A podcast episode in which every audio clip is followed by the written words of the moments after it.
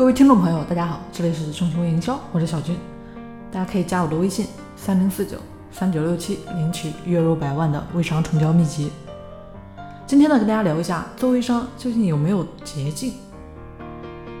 最近呢，谈了一些合作，不是别人找我们，就是我们去找别人谈项目。每次呢，当对方知道我们是做微商服务的时候，话题立刻就换了，而且会拉着我们的人聊个不停。从六月份以来。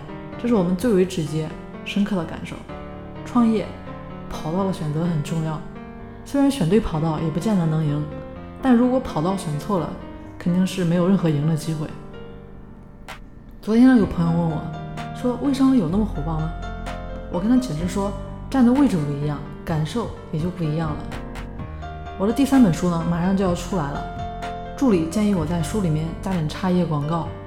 买书的人一定是对微商有兴趣的，这样一来，这本书一定会大卖，所以一定会有品牌商对这样的广告有兴趣。再说了，收广告费也算是对你坚持写文章的一次打赏吧，让你的坚持变得更加有意义，好让你有动力继续坚持下去。出版社的人说，当下这么多企业和个人都在关注微商，特别是那些想要转型微商的传统企业，他们想找到相关的参考书。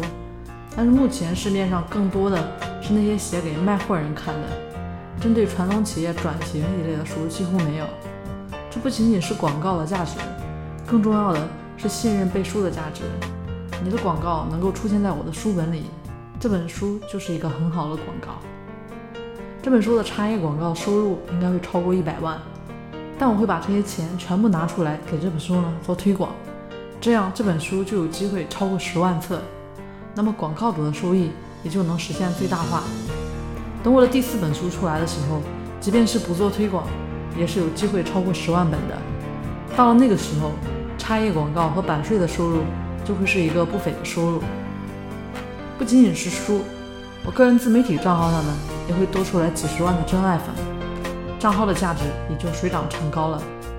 中心微营销这个品牌也会增值不少，公司的业务也一定会提升不少。今年年初的时候，我就说要通过写文章来买房子，而且是买一套上海的别墅。按照这样的计划，第四本书出来的时候，这个愿望的首付可能也就搞定了。争取用第五本书的版税和广告费把后期的尾款付掉，用四年的时间换一个一线城市的别墅，应该是划算的事情吧。很多人都好奇，我为什么能天天坚持这样写。如果说把今天这个结果拿给那些人看的话，我想大多数人都会有坚持写文章的冲动吧。世界上最贵的药就是后悔药，人们都太聪明了，太想要找到那些所谓的成功捷径。扪心自问，这个世界上哪有那么多的捷径？即便是有，又凭什么轮到你？我不是聪明的人，所以我选择了最笨的方法，坚持做对的事。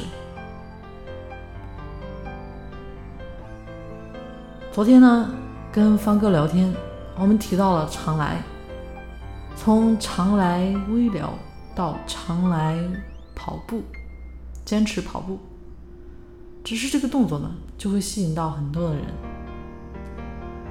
常来呢，有一个代理叫双双，也是每天坚持写文章，都坚持来打赏我的文章。很多人呢，是今天求佛，明天就想发财。但我不一样，我希望今年的努力，在未来的某一天能够实现就好了。或许正是这样的心态，才能扎扎实实的把事情做好吧。最后说一句话，从今天开始，我准备压缩一下我们的内容，尽量控制在大家能够接受的范围之内。因为说多了呢，也未必有人想听。只要意思表达到位呢，就够了。今天呢，就跟大家先聊到这里。更多关于微商系统的全面的操作学习呢，大家可以添加我的微信三零四九三九六七，我们下期节目见。